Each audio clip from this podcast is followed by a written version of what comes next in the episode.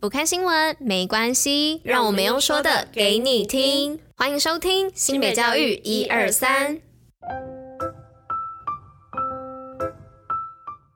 Hello，大家吃饭了吗？我是珍珍，我是拉拉，大家午安，午安。今天是六月二十六号，礼拜一，性别教育一二三的第三百零一集，同时也是第三届第一百一十二集哦。那过完端午节了啦，今年有吃粽子吗？有哦，有哦，今年吃了蛮多的粽子的，应该是说是不同种类的粽子。嗯，讲到粽子呢，大家就开始站南北。没有错，没有错，北部粽就是什么油饭全部加在里面而已嘛。对，然后南部粽就是说暖暖勾勾这样子。然后减粽好像也会有人蘸一下，因为会有那个碱味。哦，碱味还有那个蘸料，哎、欸，蘸酱的那个说法，就是有些人会蘸砂糖啊，蘸蜂蜜啊，蘸炼乳之类的。对，我那时候听到说有人蘸炼乳，我真的觉得蘸炼乳好像是邪教。是吗？其实我觉得蛮好吃的。你看，像。我们两个现在就在开始蘸蘸料了，没有错，没有错。那大家喜欢吃哪一种粽子呢？好，那简单跟大家讲一下南北粽的差别好了。那像北部粽啊，其实就是它制作方法是先炒熟米以及馅料之后包裹并蒸熟粽子哦。蒸熟要记得这个料理的步骤。那南部粽呢，就是它糯米要先泡水，然后包裹生米与全熟的馅料之后用水煮熟哦。那一个是用蒸的，一个是用水煮的，一个就是北部粽跟南部粽的差别。那它食材上其实。也是有一些差异哦，像北部粽其实大部分都是使用长糯米，那南部粽呢就是使用圆糯米哦，我不知道大家吃不吃得出来。那搭配酱料部分呢，北部粽呢就是咸的甜辣酱，那南部粽呢就是花生粉呢是一个南部粽很常的搭配一个酱料。那其实像我自己的话，我是蛮喜欢吃花生粉的，但是我现在才知道说，哎、原来我平常吃的好像是南部粽，就是比较暖暖狗狗，然后里面就是可能会加呃栗子啊，然后花生啊，那肥肉都是会有的。但是像北部粽里面也会加一些香菇什么，其实我也蛮喜欢的。但其实我觉得主要可能是我搭配酱料吧，就喜欢沾花生粉，所以我应该是南部粽派啦。那啦啦呢？嗯，我应该也是南部粽派，因为我是比较喜欢吃黏黏的。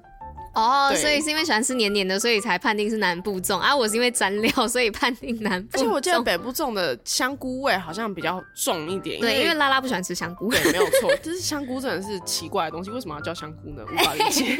不会，我就是喜欢吃香菇的那一种人哦、喔。只是因为搭配酱料的部分，所以我判定我自己为南部粽派。好啦，无论如何是哪一种粽子呢？大家都还是要少吃为妙。除了热量很高之外，也很容易胀气哦。没错，像我就是严重的胀气患者，所以其实今年端午节我一颗粽子都没吃，因为我怕吃了又会很不舒服。没有错，所以大家适量吃就好。那我们就先进入今天的运动与新闻喽，Go Go！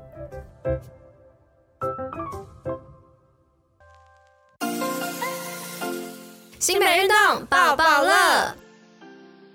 那今天运动报报乐要来报什么呢？那过了端午呢，迎接真正的夏天啦。那有人也喜欢在大热天尽情挥洒汗水吗？那流完汗的畅快是无与伦比的舒服哦。那本周的亮点课程有半马两小时、生长优先的初阶瑜伽、亲子课程呢，也有儿童田径跟幼儿律动以及运动。那爱跳舞的朋友们呢，也有初阶国标，欢迎大家修周走回来哦。几点双月抽的活动呢，倒数六天即将抽出 AirPods 得主。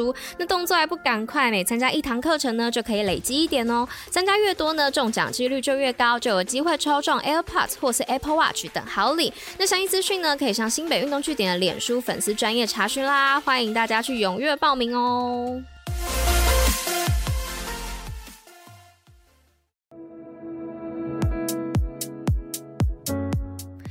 来到今天第一则新闻的部分呢、是要来跟大家说，新北颁发市长奖，勉励毕业生找到人生方向。那过去两年呢，因为疫情的影响，无法办理实体的毕业生市长奖的颁奖典礼。那今年呢，新北市教育局日前于市府恢复举办哦。那总共表扬了新北市一百一十一学年度四千四百九十三名的毕业生，并颁发国中组一千六百零四位的获奖毕业生。那市长侯友谊呢，亲自到场颁奖，并勉励在场的所有学生找到自己人生的方向，那未来呢，担负国家社会的重要责任。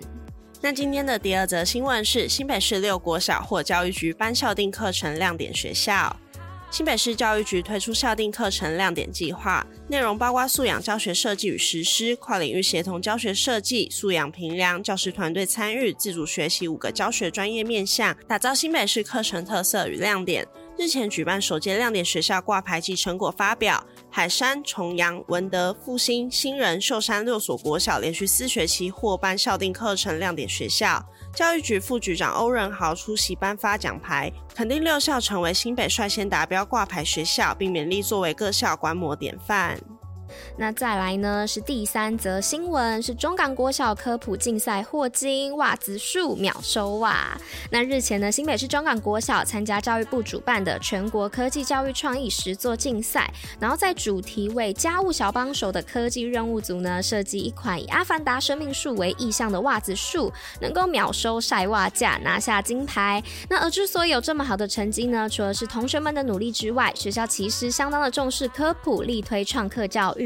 那在校内呢，还规划了三创梦工厂，培养同学跨领域的实作能力。那今天的最后一则新闻是以书写拥抱自由，双溪高中生形式创作自己的故事。由立贤教育基金会与双溪高中共同策划的书写工作坊，成为说故事的人，在经历了两个学期的分享与创作后，由作家讲师杨书轩带领双溪高中十多位学生创作，集结成小书，以书写拥抱自由发表，让年轻的创作者们走出校园，带着自己的故事在众人面前发表，也希望所有的年轻创作者们都能从书写中找到自己，并且生长出属于自己的力量。